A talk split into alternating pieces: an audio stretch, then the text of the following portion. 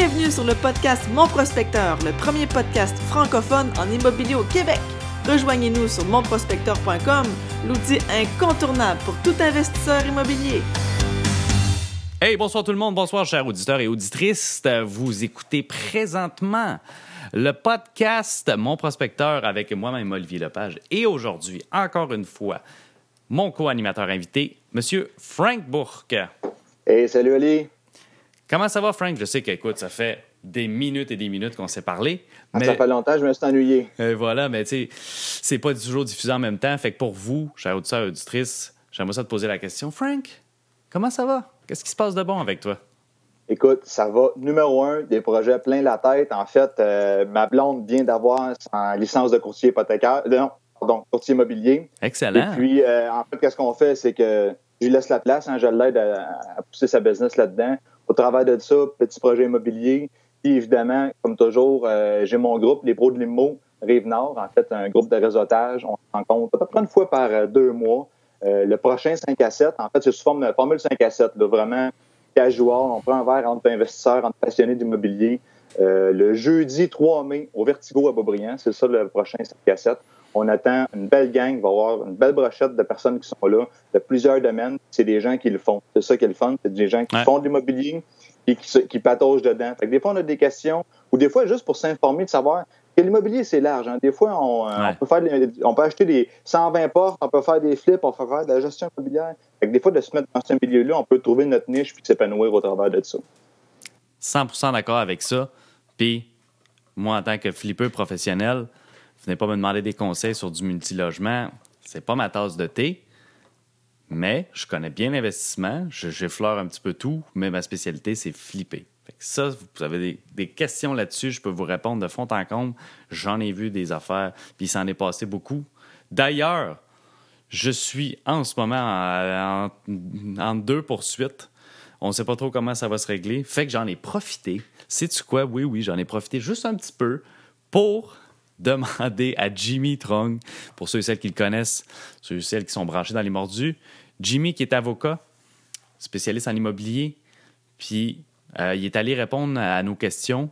Puis je suis allé jusqu'à la fin même, parce que là, c'est la deuxième partie. Si vous n'avez pas écouté la première partie, ben, euh, reculez un petit peu en arrière.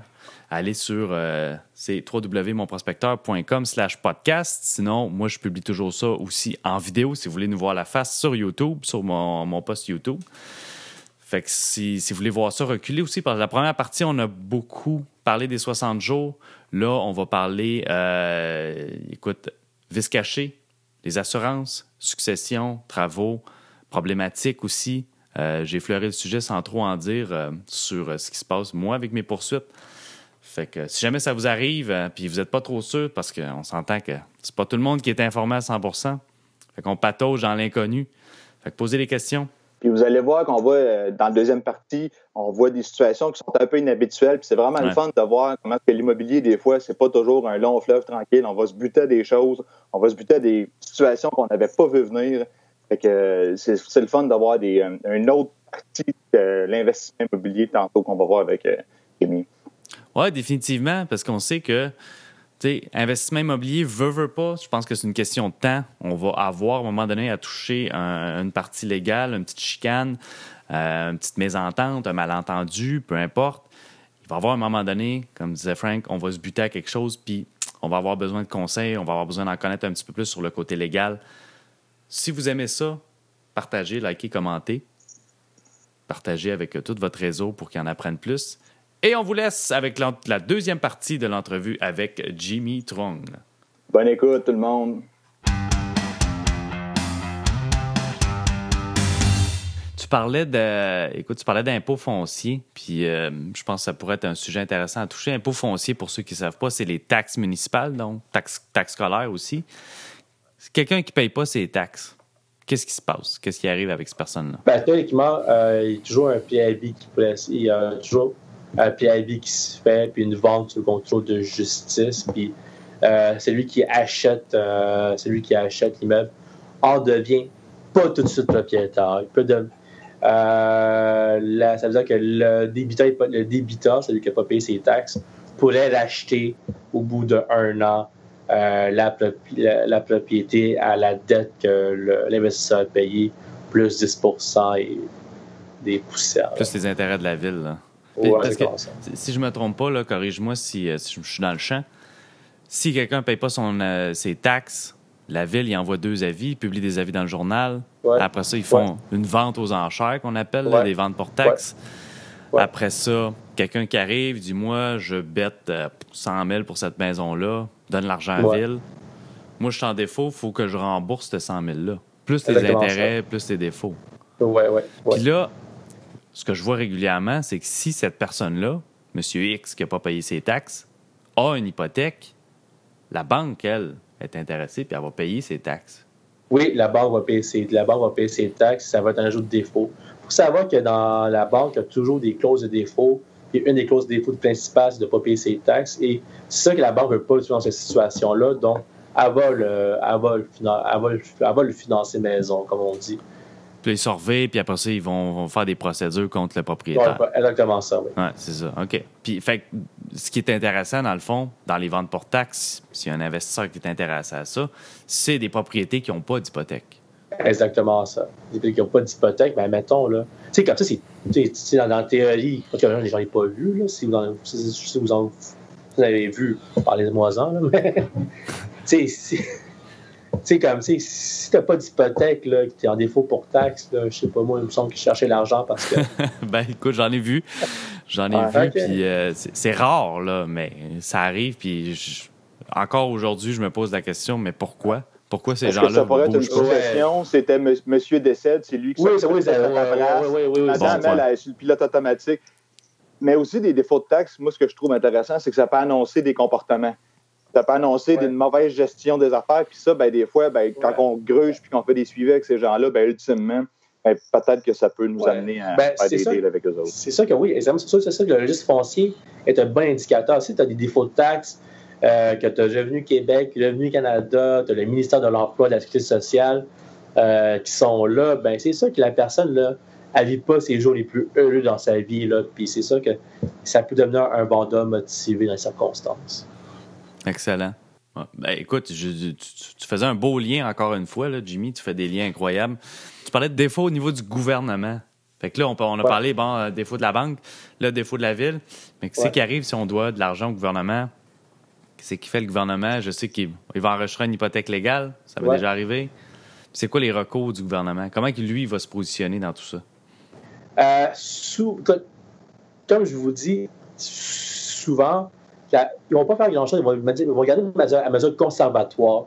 Mais si tu niaises avec la POC, c'est ça qu'ils vont, vont commencer à faire des recours d'exécution euh, qui est possible. Il faut savoir que les, les hypothèques légales, sauf l'hypothèque légale de construction, prend genre euh, selon l'inscription. J'ai un exemple. Euh, ta banque, le 20 juillet 2008, t'achètes ta maison, ton avis d'hypothèque légale de, de Revenu Québec est, est rentré euh, aujourd'hui, ben, faut savoir que Revenu Québec sera en deuxième rang si tu pas d'autres hypothèques. En ce, qui concerne la, en ce qui concerne la construction, ça, c'est autre chose. Euh, cette hypothèque-là, elle devient premier rang, mais il faut que ça soit inscrit dans les bons délais et c'est juste pour la plus-value accordée. Donc, euh, il y a certains calculs à faire en tant que tel. Qu'est-ce que tu voudrais dire par inscrit dans les bons délais? OK, oui. Euh, même temps que je, je suis un gars qui est entrepreneur en construction. euh, je fais une job chez une personne et cette personne-là ne me paye pas. Ben, j'ai 30 jours suite à la fin des travaux pour inscrire une hypothèque légale euh, avec, euh, avec le bon montant, euh, la plus-value. Ben, souvent, le monde va marquer le montant des, des, des rénaux et mon hypothèque devient premier rang. Souvent, la banque, qu'est-ce qu'elle va faire? C'est qu'elle va, elle va, elle va, elle va, elle va payer, elle va payer, puis ça va constituer un défaut, et ou euh, elle va rien faire. Euh, cette hypothèque-là de premier rang est bon pour six mois. Ce qui veut, dire que l'entrepreneur devra exercer un recours dans ce délai-là. Sinon, il perd son hypothèque. OK. Fait qu'à l'intérieur de six mois, il faut que l'entrepreneur envoie défaut de Ah, paiement, puis là, ben, vient l'avis de 60 Un jours comme la banque. il faut qu'il il faut qu'il envoie le préavis. OK. Souvent, qu'est-ce que j'ai vu? Admettons que l'entrepreneur a pitié du gars. Ben, qu'est-ce qu'il fait dans ce temps-là? Il va dire Écoute, mon chum, je dois financer, signe-moi un contrat, enseigne-moi un contrat hypothécaire par rapport à ça. Puis euh, l'hypothèque de premier, l'hypothèque euh, de construction va s'éliminer de elle-même après. Et le gars va, mettre, va être en deuxième là. C'est un moyen de fonctionner. OK. Puis ici, euh, on, effleure un autre sujet, là, tant qu'être dans le légal, les vis cachés. Je sais qu'il il y a beaucoup de gens qui ont bien peur de ça ou qui en parlent quand on fait des offres d'achat. Ah, je veux vendre sans garantie légale. Euh, un vice caché. Euh, mon cousin avait de la moisissure. il a poursuivi le gars. Peux-tu nous aider à nous décortiquer un petit peu là-dedans, dans, ce processus-là des vis cachés? Premièrement, exemple, quand est-ce qu'on peut poursuivre pour un vice caché? En fait, euh, lorsqu'on. En fait, un vice caché, là, grosso modo, il critères par rapport à ça. Il faut que le vice soit grave, il soit caché, ce qui veut dire qu'admettons, si on voit une grosse euh, fissure dehors, puis qu'on euh, on dit que la fondation est brisée, ben en ce temps-là, ça se peut sur un vice à prendre vu qu'il n'est pas caché. Il faut que ça, que ça détruise une certaine. Il faut que ça nuise Il faut que ça nuise que ça nuit à l'utilité de l'immeuble. OK. Euh, et il faut que le vice existe avant la vente. Lorsqu'il y a ce, lorsqu'on, lorsqu'on s'aperçoit qu'il y a un vice caché, dans ce temps-là, on doit envoyer un avis de dénonciation. Cet avis-là, qu'est-ce que ça dit? Ça dit, ben écoute, euh, mon, cher, euh, mon cher vendeur, j'ai cette problématique-là, tu dois mettre, tu as l'obligation de garantie de qualité, ce qui veut dire que tu dois réparer euh, l'immeuble, ou réparer le, défaut en tant que tel. Par la suite, si la personne ne s'exécute pas, ben là, on peut, euh, dans, un délai raisonnable, dans ce temps-là, on peut le réparer par nous-mêmes et poursuivre la personne, euh, le vendeur en tant que tel. Puis là, on s'entend que, là, tu nous dis, il faut que ça soit grave, faut que ça vienne avant. J'imagine que c'est des choses qu'il faut qu'on prouve. Là. donc, on est un petit peu dans une zone grise. Il n'y a pas une ligne qui est tracée. Il n'y a, jamais de, a jamais de ligne tracée. Ça dépend de plusieurs choses. J'ai un exemple. Là. Euh, tu achètes une maison 1940, euh, puis ton train français il est fini, ou tu n'as pas de train français. Ben, ça se peut qu'à cette époque-là, les normes de construction ne demandaient pas un français. Ça se peut que français soit tout cassé. Il faut que tu donnes avec. Dans des villes, ton toit de 1995, ben, ça se peut que le toit coule, ça se peut que ça se peut que ton toit soit fini. En fait, ça dépend de plusieurs choses. Admettons, si, si tu vois que la dalle euh, casse de partout, puis que euh, ton, inspecteur, ton inspecteur PHA dit écoute, fais un test de sol, fais un test de périte, et tu ne le fais pas, ben ça se peut certainement que tu as été négligent. Donc, il y a plein de ça se peut, il y a plein de, de considérations. Ouais, fait que là, c'est. Finalement, là, tu, tu, nous laisses un petit peu sur notre soif, mais il faut vraiment consulter un avocat puis essayer de, tout dire le plus possible parce que. Dans le cas extrême, là, on parle de ton drain français. Euh, j'ai acheté un bungalow, pas 1930, 1970. Il commençait à en avoir des drains français. Euh, deux ans après que j'ai acheté la maison, je pose un cadre, le mur est tout pourri en arrière, dans le sous-sol. Je me rends compte, bon, je fais venir un expert, il me dit mon drain français est plus bon, c'est à changer. J'envoie la mise en demeure à l'ancien propriétaire. J'avais bien constaté pour faire les travaux. Finalement, effectivement, il fait les travaux. Fait que là, où il faut que je le poursuive pour le montant, mettons, ça coûte 25 000 changer mon drain français. si je vais en cours avec lui, je vais gagner, il va me rembourser 25 000 Ben, oui et non, c'est pas automatique. Il faut savoir que ça, dépend de plusieurs choses. Exemple, si le gars te dit, écoute, j'ai installé un drain français euh, je, l'ai réinstallé, là, ton français, genre un an avant la vente. Là. Ben, dans ce temps-là, si un nouveau téléphone français, oui, tu pourrais avoir un certain, un certain recours pour le plein montant, moins plus-value. Par contre, si ton français là, date de 1900 et ça fait genre 15 ans, ça fait 10 ans, et qu'il est, juste pourri, ben, ça se peut que tu n'as pas de recours. Mais admettons, si, si entre les deux, ça se peut que tu as un recours pour la moitié. Tu ne peux pas avoir un train français neuf à la suite de ça. Parce que moi, au fond, je viens de donner de la valeur à ma maison. Avant, j'avais une, maison que le drain français était plus bon. là, je me retourne d'abord, j'ai une maison vaut 25 000 de plus parce que mon drain est neuf. Exactement ça. Fait que tu peux avoir. Il y a une certaine, plus-value qu'on doit en déduire de ça à chaque fois. Je ne donnerai pas 25 000 de valeur pour un drain de plus. Là. Non. quand même. C'est juste un exemple. Mais, mais oui, OK, OK, je comprends. Il faut, dévaluer un petit peu. non, je c'est toujours les là. français. Plus payante, pas les cuisines, pas la salle de bain. C'est ça, juste les drains bien cachés dans la terre. Fait que, On salue Pat. Justement, qu'est-ce qui fait en sorte qu'un un problème, un vice caché, c'est considéré comme grave? Ben, il faut que ça, ça nuit à l'utilité de, il faut que ça nuit à une certaine utilité de, l'immeuble.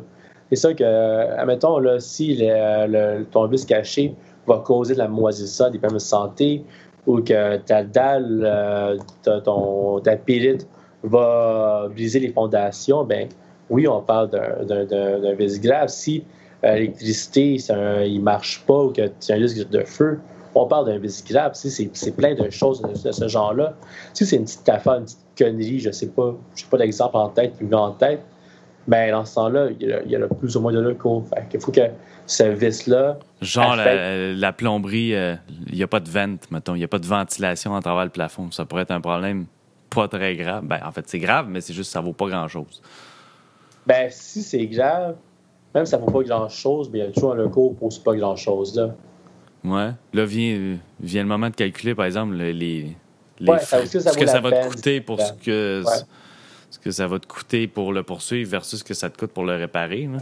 Ben, C'est ça qu'il faut savoir que euh, si le montant est moins que 15 000 15 000 est moins, mais dans ce temps-là, on peut aller aux petites créances. C'est sans avocat. Donc, moi, je ne suis pas la partie. Par contre, si là, le litige, là, c'est 17, 18, 19 000 ben, un, ça se peut que euh, le juge te diminue à 15 000, 14 000 à cause de la plus-value accordée. Fait que vos petites créances, c'est encore sans avocat.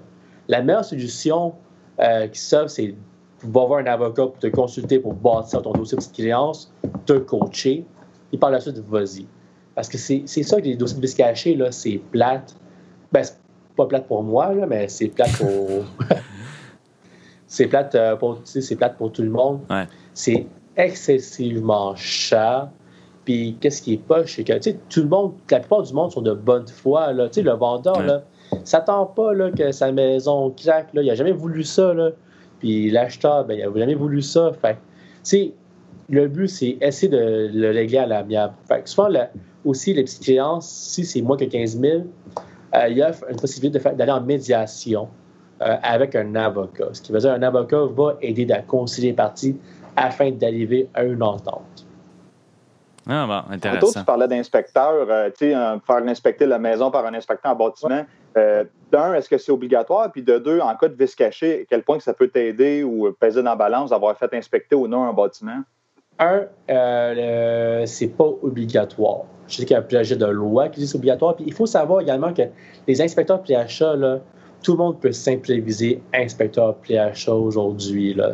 Sais, souvent, là, c'est la job. Tu sais, souvent, j'ai pas, combien de fois j'ai entendu le mot dire ben, c'est mon beau-frère qui l'a inspecté, c'est mon beau-père qui l'a inspecté. On dit que là, c'est une job de beau-frère et de beau-père.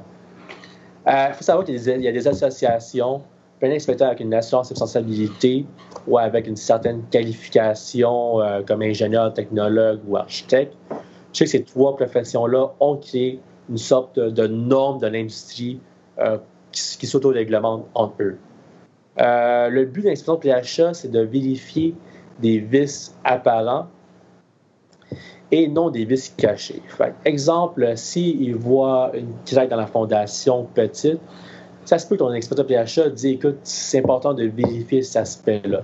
Et là, c'est votre job en tant qu'investisseur, acheteur, de vérifier cet aspect-là. Sinon, on peut vous reprocher. Donc, euh, lorsqu'on donne d'un vice caché, d'un vice apparent, à l'inspection PHA euh, va aider en disant écoute, pour moi, là, euh, c'était pas apparent vu que l'inspection PHA en faisait pas mention. Moi, euh, quand je suis en défense en vice caché, j'utilise souvent l'inspection PHA parce que souvent, ces vices-là, il y a des indices. Ces indices-là ben, sont patents. On dit, écoute, on remarque au sol que c'est vraiment humide, le test d'humidité est vraiment élevé. Je te recommande de faire ça. Mon client reçoit une poursuite en vice caché à cause de ça. Ben, moi, je suis capable de dire, écoute, ton ton rapport d'inspecteur dit ça. Qu'est-ce que tu as fait? Tu n'as rien fait? Ben, tant pis pour toi. Ah, OK. OK. Euh, j'ai- J'aimerais ça creuser un petit peu. On a, on a effleuré le sujet aussi. Succession plus Ouais. vice caché. Si on met le ça ensemble, je te donne, un- je, je- je te guide un petit peu où est-ce que je m'en vais avec ça. Si, exemple, euh, bon, euh, Jean, appelons-le Jean-Luc, euh, il a hérité de la maison de sa mère qui est morte. Puis Jean-Luc, il dit, ben moi, j'ai le goût de maximiser. Fait que je vais commencer à faire des travaux, puis je vais la revendre. Est-ce, là, on sait qu'une succession, la personne est morte, donc il n'y a pas de garantie légale, donc on ne peut pas revenir en vice caché contre la succession. Euh, En fait, lorsque, qu'est-ce qui se passe, c'est que lorsqu'on vend, lorsqu'on, lorsqu'une succession vend l'immeuble, euh, sous, en pratique, en pratique, là, dans la vraie vie, on le vend sans garantie légale. Donc, c'est pas, pas automatique. Il faut, faut le mentionner dans, quand ils vendent, quand la succession vend l'immeuble, c'est ça? Ben, c'est, que le liquidateur va dire écoute, je le vends c'est, c'est- le conseiller immobilier va le commander, le notaire va le commander, tout le monde va le commander. C'est, imp- admettons, là, si, genre, euh, je sais pas, euh, à moins que le, le gars habite avec sa grand-mère depuis 50 ans, puis que c'est juste un tanguy, puis là, qu'il connaît la maison au fond de sa poche, c'est autre chose. Mais habituellement, euh, grand-mère décède, puis tu vis à- hors de chez elle, ben, c'est normal que tu ne connaisses pas l'immeuble. Puis, euh, Bon, ben, euh, si lui, là, ce Jean-Luc-là, là, si euh, dans mon histoire, il a, il a fait des travaux, est-ce qu'il est responsable de ces travaux, lui? Euh, S'il vend avec garantie légale, la réponse serait oui. Parce que j'ai vu déjà, j'ai vu déjà, j'ai déjà vu des scénarios comme quoi que la succession, le courtier immobilier a dit écoute, pour optimiser ton immeuble, tu devrais faire ces réparations-là, puis le vendre avec garantie légale. OK. Fait que la personne a fait ça avant avec la garantie légale, fait des réparations à cuisine, salle de bain, mais pas à fondation, puis euh, ça déboule en poursuite. OK. Fait que c'est important, si on veut vendre sans garantie légale, de le mentionner à tout le monde, puis écrire sans garantie légale. Oui, c'est ça, ouais, c'est ça. C'est ça. Une, une succession, une succession, là, pratico-pratique, là, c'est je liquide tout, puis je prends l'argent, puis je distribue aux héritiers. Fait que si tu fais des réparations, des améliorations, tu peux le vendre sans garantie légale si t'es pas un. Si, si, si, si, c'est des petites affaires, là. Mettons que je sais pas, je mets un armoire de plus, euh, tu je suis pas un, suis pas un, vendeur de. Je suis pas un un vendeur professionnel, ben dans ce temps-là, tu peux le vendre sans garantie légale. Mais si tu commences à faire des travaux importants, euh, que c'est imprévu, c'est plus comme un vendeur professionnel, là, ta responsabilité, est en, est en jeu. Également, c'est ça. Des fois, on voit euh, sans garantie légale au risque et péril de l'acheteur. Pourquoi qu'on rajoute ça, ce petit bout de phrase-là à la fin? Ça change quoi concrètement? OK. Euh, ça, grosso modo, c'est une terme qui est utilisée dans le- dans le code civil. Il faut savoir que lorsqu'on vend euh, avec garantie légale, il y a la garantie légale de qualité et de propriété. OK. De qualité, c'est les vices cachés, c'est toute cette affaire-là. De propriété, là, c'est, admettons, euh, ton 5plex euh, est non conforme, il devient un 4plex. Euh, c'est ton problème de zonage, euh, son problème d'empiètement. Souvent, le, souvent, le haut risque et de l'acheteur se réfère à la garantie de propriété en tant que telle. Ben écoute, tu, tu parles de, de vice de propriété, là. Ouais. Ça me fait penser à des assurances titres. On entend souvent Ouais. parler de ça. On va chez le notaire. Ah, euh, pas de certificat de localisation. Prends une assurance titre. À quel point c'est bon ou c'est pas bon une assurance titre? Puis, Écoute, c'est pas ça qui va régler ton vice. C'est pas ça qui va régler ton vice, c'est- l'assurance titre, là. Qu'est-ce qu'elle va faire? Mettons, là, si tu as un bigénérationnel, là, puis que ça n'a jamais été valide, là, ben, l'assurance titre va pas te, va, va pas te défendre en disant, écoute, euh, non, non, non, il y a un droit à acquis. L'assurance titre, qu'est-ce qu'il va faire? ce qu'il va aider, va souvent t'aider à payer les travaux de, de démolition, puis sais, C'est c'est Ok. pas. Euh, c'est un plaster là, parmi toutes choses. C'est important que le notaire fasse la job correctement. L'assurance va juste permettre à, à patcher les blessures, mais c'est pas ça qui va fixer la blessure en tant que telle. Ouais, OK. OK, parce que, écoute, moi, je- bon, ça m'est arrivé souvent dans des situations où est-ce qu'il fallait notarier vite. Certificat de localisation, ça prend deux, trois semaines. Fait qu'il y a eu des situations où est-ce que on a pris une assurance titre ou des fois même prêteur privé me le demandait ou Ouais. situation, je vais, je vais mettre une situation concrète, une maison de ville que la marge de recul avant, donc le devant de la maison, n'était pas réglementaire avec la rue. Mais on s'entend que c'est une maison de ville, là, fait que c'est un petit Ouais. peu niaiseux, mais il y avait, la ville ne trouvait pas la dérogation. Donc, on a dit à l'acheteur, prends une assurance titre. Ouais. Je sais pas si j'ai bien fait ou pas à ce moment-là. Qu'est-ce que tu en penses, toi? Ben, écoute, tu sais, comme théoriquement, dans, dans, la, dans la vie de tous les jours, théorique, dans la- dans l'aspect théorique, c'est sûr que le diable d'obtenir une délégation, mais c'est s'il y a des circonstances qui disaient écoute, on doit le faire sur le rush, le rush, c'est vraiment urgent, euh, que tout le monde s'entend, l'assurance titre va patcher un peu à ce problème- à ce problème-là. Peut-être que c'est c'est juste ça. Là. T'as-tu déjà eu un cas où est-ce que quelqu'un a eu besoin d'aller chercher ces assurances titres-là? Eu- Ben, souvent, tout le monde le recommande. Je, genre, je je parle des créanciers hypothécaires. Euh, souvent, ces créanciers hypothécaires vont demander une assurance titre, juste pour au cas où que, il y a un problème en tant que tel. Mais euh, ma- question, c'est vraiment, as-tu Ouais. quelqu'un qui a fait comme moi, j'ai un problème de titre, je vais appeler mon assurance titre, puis je vais réclamer X montant? Ah non, j'ai jamais vu de, de, de, de cas que- de ce genre-là. Qu'est-ce que j'ai vu des cas, c'est. C'est ça, c'est ça, moi non plus. Les notaires non plus. Puis, Non, les- ça coûte combien une assurance titre, juste pour euh, te donner une idée de prix? Là? Écoute, je sais pas, c'est Moi, j'ai payé, euh, ouais, c'est ça, entre 250 et 400 d'habitude Ouais, que j'ai payé, moi. Puis, puis- Ouais. puis, tu sais, c'est un petit montant qui va nous protéger contre des risques. Moi, je- je- j'en ai fait euh, pris une parce que le garage était, encore là, c'est une marge, hein, t'es trop proche du voisin. Ouais. Prends une assurance, tu la charges au vendeur dans mon cas, puis ça, ça Ouais. nous protège, en fait, que si jamais la ville dit détruisez le garage, ben en théorie, ça serait l'assurance site qui paierait pour ça, c'est bien ça? Ouais, exactement ça. Va te backer par rapport à ça. C'est un 300$ piastres bien investi, là. Ouais, ouais. Investi. Ouais, ben cu- curieusement, je sais pas, là, parmi les gens qui, qui écouteront ça, y a-tu quelqu'un qui a eu recours à, assurance- à cette assurance titre-là? Parce que moi, j'ai jamais eu de cas. Ah, je l'ai jamais vu, puis ça fait 8 ans que je pratique, là. Fait euh, Bon, OK, bonne question, parce que j'ai aucune idée. Mais tu sais, c'est- c'est con à dire, mais tu sais, des fois, les problèmes, là, surviennent, là, genre, tu sais, vraiment longtemps par la suite, là. Ouais. C'est juste ça, tu sais, c'est pas genre au jour 1, là. Je te donne un exemple, là. Euh, pour, pour avoir, pour, pour avoir une propriété par prescription acquisitive, ça prend 10 ans en tant que tel. Donc, Ouais. ça se peut que. Donc, un droit acquis, ça, pour les gens qui savent pas c'est quoi, là, un droit acquis? Une prescription acquisitive, en fait. Ouais, OK. le terme, pour acquérir un droit de propriété. Ça prend 10 ans pour, euh, je sais pas, récupérer la parcelle de terrain du voisin. Fait que ça se peut que les litiges surviennent dans 15 ans par rapport à ça. c'est juste ça. Peut-être dans 20 ans, je vais te dire, si on faisait un podcast dans 20 ans, je vais dire, ouais, j'en ai déjà vu, mais pour l'instant, non. OK. Puis, euh, écoute, si on va un petit peu dans, dans le sensationnalisme, là, puis euh, non, je vais vous poser des questions spécifiques. C'est quoi, c'est quoi la pire poursuite que tu as vue à date dans ta carrière? J'en ai, j'en ai une que j'ai j'ai réglée dernièrement.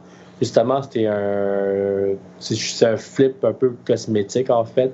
Sauf qu'il y avait des, des gros problèmes importants au niveau de la, de la structure de l'immeuble et qu'à cette époque-là, le, le flipper euh, avait, pas, avait négligé d'inspecter ces problèmes-là. Donc, il y a eu pour ce qu'on a suivi. Moi, j'ai représenté un consultant XYZ, puis le dossier s'est réglé au moins, mais. Ça s'est réglé à l'amiable. c'est réglé à l'amiable en. Ouais, c'est réglé à l'amiable. Sauf que c'est important euh, pour les flippers. Si vous avez un deal, ben, inspectez votre, votre affaire. Un autre affaire que j'ai vu d'assez grave, euh, le fameux ma- euh, une tank de, de, de mazout Ouais. qui coulait. Ça, ça coûte cher en sacristi euh, euh, régler ce problème-là, puis ça prend du temps, puis En effet, c'est triste. en ouais. effet, parlez-en avec Patrick. On te salue, Pat Milo. Encore. Fait que- ah oui, en effet, parce que là, ça coule, Ouais. ça coule dans la terre, faut tout enlever ça, Ouais, décontaminer. On sait pas- test.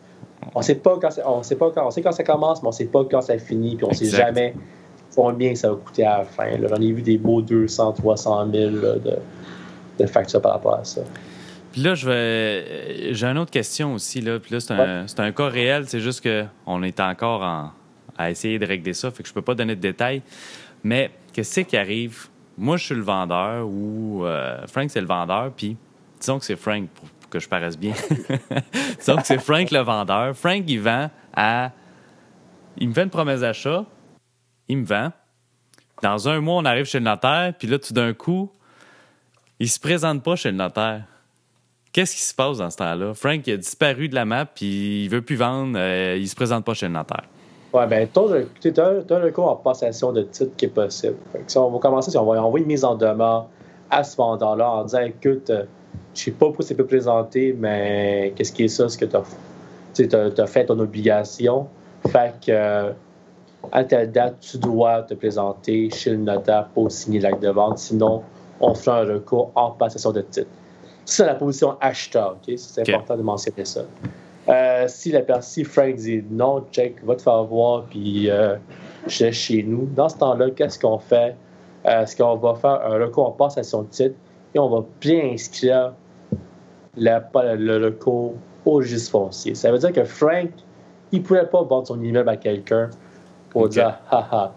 Donc, euh, par contre, si tu es dans la position vendeur, admettons, tu me dis ah, finalement, check, je ne vais pas l'acheter, ça ne me tente plus mais là, Frank a toujours l'option de ce recours-là, mais en pratique, ça se fait pas. Euh, parce que c'est long, ça prend du temps. Tu vas me dire que euh, Frank pourrait me forcer à acheter son immeuble si moi je ne m'étais pas présenté. Exactement, sauf que ça, ça, se fait. Tu sais, en pratique, là, je te le déconseille vraiment parce que, un, j'en ai jamais vu, mais deux, ça prend du temps à aller à la cour. Si Frank dit, écoute, moi, je veux, je sais pas, j'ai une maison à Blainville, puis cette maison-là, je veux comme genre m'en débarrasser pour acheter cette maison-là, ben dans ce temps-là, c'est pas l'intérêt de Frank de garder cette maison pendant un an et poursuivre. Euh, qu'est-ce que Frank peut faire? C'est de la maison et de poursuivre pour la différence et le dommage. OK. OK. Donc, meilleure suggestion de dire continuer à vendre, puis au pire, poursuivre pour la différence. Exactement. OK. Là, autre exemple. Prenons un autre cas où est-ce que on va prendre encore Frank comme cobaye. Ah ouais. C'est une consultation qui te revient pas cher, ça, Oli? Ouais. J'en ai d'autres, moi aussi, après. Si Frank me fait une offre d'achat, OK? Ouais. Puis après, après ça, il connaît pas trop comment ça fonctionne l'immobilier, le côté légal. Il se revêt. Il y a Jean-Pierre de l'autre côté qui dit comme moi, je vais t'offrir 10 000 de plus, signe mon offre d'achat. Frank fait comme OK. Il signe deux offres d'achat en même temps. Qu'est-ce qui se passe avec ça? Ben écoute, c'est plate à dire, mais la personne qui notarie le plus vite euh, va avoir la propriété. La, la, propriété. C'est pas la personne qui signe le premier acte d'achat. Par contre, celui qui se fait avoir, ben dans ce temps-là, euh, ton toi, dans cette histoire-là, ben, tu peux poursuivre Frank pour certains dommages. Si tu sais que Frank et l'autre, a des connivences, ben là, tu peux poursuivre eux pour certains dommages en tant que tel. OK. Mais est-ce que je pourrais, exemple, enregistrer mon offre d'achat sur le registre pour me protéger? J'en ai déjà vu ce genre-là. Tu sais, j'ai déjà vu des investisseurs requins qui ont bien inscrit des recompensations de titres alors que c'était en offre d'achat. Mais bien inscrit en offre d'achat, ça, j'en ai jamais vu en tant que tel. OK. Donc, par contre, c'est ça que si c'est en juste, juste foncier, ben l'autre, c'est au coup, genre, de facto. Dans le cas où est-ce que moi j'enregistre une hypothèque sur l'immeuble, mais là il y a deux offres d'achat. Ça, c'est vraiment technique, là. Puis là, on parle de cas réel, c'est juste que je peux pas nommer d'adresse, là, mais on enregistre une hypothèque. Mais la personne ne vend pas. Qu'est-ce qui se passe avec la banque? Qu'est-ce qui se passe avec la vente? Ben écoute, c'est ça que si tu es créancier hypothécaire, le but, tu es assis, tu fais pas grand-chose. Le jour où tu n'es pas payé, là, tu vas faire ton, ton, ton move. C'est juste ça. C'est ça que le c'est ça que c'est ça que lorsqu'on vend un immeuble, théoriquement, on le vend avec toutes les, avec toutes les charges purgées, ce qui veut dire que euh, l'acheteur qui va vendre ton immeuble, euh, qui va acheter, ton, acheter l'immeuble en offre d'achat, ben, il va s'assurer que tu sois payé à 100% là, euh, Mais ce que je me demande, c'est, exemple, la, banque X qui prête pour un immeuble, mais là, l'immeuble n'est jamais acheté. Mais la banque, si, si moi, je dois de l'argent à la banque, je ne la paye pas, ils ne peuvent pas aller chercher l'immeuble, il n'y a même pas eu de vente. La banque a décaissé, mais il n'y a pas eu de l'acte de vente chez le notaire. Ouais. Fait que là, moi, je dis, ben, j'ai une hypothèque à la banque, mais j'ai jamais acheté parce que le vendeur ne s'est pas présenté. Ouais si je paye pas la banque, la banque va saisir quoi? Euh, la vente, c'est pas faite. Ben, c'est ça que la banque, c'est ça que l'argent reste dans, dans, dans, le fond du notaire en tant que tel. Fait que, il y a ça dans les instructions, fait que la banque va se le payer. Là. Bon point. C'est vrai. Ouais. C'est ça, sinon, oublie ça, je suis parti, ça Zumba. ouais, avec les fonds de la banque. Euh, si les gens ont plus de questions, euh, s'ils veulent consulter, s'ils veulent avoir plus d'infos, où est-ce qu'ils peuvent te rejoindre, Jimmy? Euh, plus sur Facebook, sinon mon numéro de téléphone de bureau 514-987-5110 poste 23. 514-987-5110 poste 23. Puis les informations qui sont ici, elles ne sont pas là, mais. wow, parfait. Une belle plug. Puis, juste avant de partir, question en rafale. Là. Ouais. T'as-tu, tu un, un, livre à suggérer? Un livre d'immobilier à suggérer pour les gens investisseurs débutants qui voudraient en apprendre plus, qui voudraient connaître, peut-être sur le côté légal, étant donné que tout est pas mal là-dedans. T'auras-tu une suggestion? Euh, sur le côté légal, il y avait un livre de Jeffrey Edwards sur les, euh, la garantie de qualité en tant que tel, qui est une bonne doctrine, mais c'est, c'est vraiment un livre pour avocats qui est quand même plate, monotone. Vraiment technique, hein? Technique. Sinon, dans l'autre livre technique, j'ai Piété, hypothèque de Daniel Platt aussi, qui c'est un très bon livre qui explique. Euh, mais c'est encore des, c'est encore des livres c'est encore des livres très techniques. Là. Excellent. Parfait. Fait que sinon, les gens peuvent te rejoindre aussi, de poser des questions sur les mordus. Je vois que tu es super présent, tu es parmi ceux qui commentent le plus. Fait que très présent. Si vous avez des commentaires, euh, vos chers auditeurs, vous pouvez lui poser la question. Jimmy est super disponible. Excellent pour répondre à vos questions. Fait que sur ce, merci Jimmy pour euh, cette excellente entrevue, pour le partage. Merci beaucoup, ça fait plaisir. Ça a été un plaisir. Ok, je t'envoie la merci, Jimmy. Parfait. good. Je vais changer une pièce à tout le monde. Jimmy. Parfait. Salut.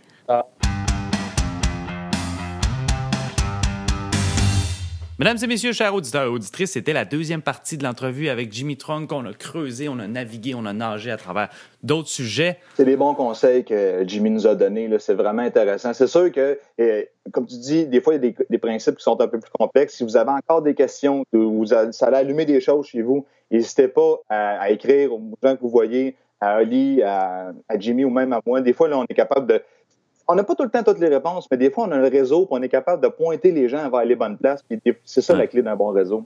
Exact, exactement. Si nous, on n'a pas la, réponse à votre question, on va vous pointer la personne qui aurait possiblement les, de meilleures connaissances ou et même idéalement la réponse à votre question. Puis Jimmy, d'ailleurs, qui est super généreux, je pense qu'il doit passer 3-4 euh, heures par jour sur Facebook à répondre aux questions. C'est incroyable. Je ne sais même pas comment il fait tout le temps pertinent, tout le temps direct sur le point. C'est vraiment très intéressant. Euh, vraiment, là, c'est une belle chance qu'on a d'avoir Jimmy dans la communauté des investisseurs au Québec. Oui. Fait que euh, j'espère que vous allez aimer ça, guys. C'était euh, la deuxième partie de l'entrevue avec Jimmy. Puis si jamais vous avez des suggestions, je vous lance une perche, des suggestions, vous écoutez ça, vous aimez ça, vous avez des amis investisseurs qui seraient peut-être intéressés qu'on leur pose des questions nous-mêmes, qui veulent profiter de la tribune aussi pour, euh, pour discuter avec nous autres, pour jaser, pour euh, se faire connaître un peu plus. On est ouvert aux suggestions. On est ouvert à, rencontrer, interviewer des nouvelles personnes. Fait que gênez-vous pas pour euh, commenter, liker, partager et nous suggérer aussi peut-être des choses. Commentaires constructifs, c'est toujours pertinent. Mais aussi des gens qu'on aimerait interviewer. Moi, je veux questionner. A quelqu'un quelque part qui a fait plus de flips que moi ici au Québec, dans le coin de Montréal? J'en ai pas rencontré beaucoup. J'aimerais ça en jaser à des flippeux autres qui ont, fait ça à grande échelle. C'est toujours euh, pertinent. Fait que sur ça, Frank, où est-ce qu'on peut te rejoindre? Dis-nous. Yes. Ben, en fait, c'est sûr, hein, Facebook, on est là, euh, ça traîne dans nos poches à journée longue, ça, Facebook. Fait qu'on est facile de, se, faire rejoindre par là. Sinon, limo.ca, euh, vous pouvez vous abonner à l'infolette, vous allez voir toutes les dernières nouvelles pour les événements, pour ce qui s'en vient. il y a des belles affaires qui s'en viennent au cours de l'année. Je ne vais pas trop en dire parce qu'il va y avoir des dévoilements qui vont se faire, là, mais euh, limo.ca, abonnez-vous à l'infolette, vous allez être euh, coche. Excellent. Moi, j'ai pas d'infolette, mais si vous voulez me rejoindre, Facebook, euh, Instagram aussi, on, est là-dessus. Olivier Lepage, François Bourque, de, son vrai nom. Oui, oh non, je suis démasqué.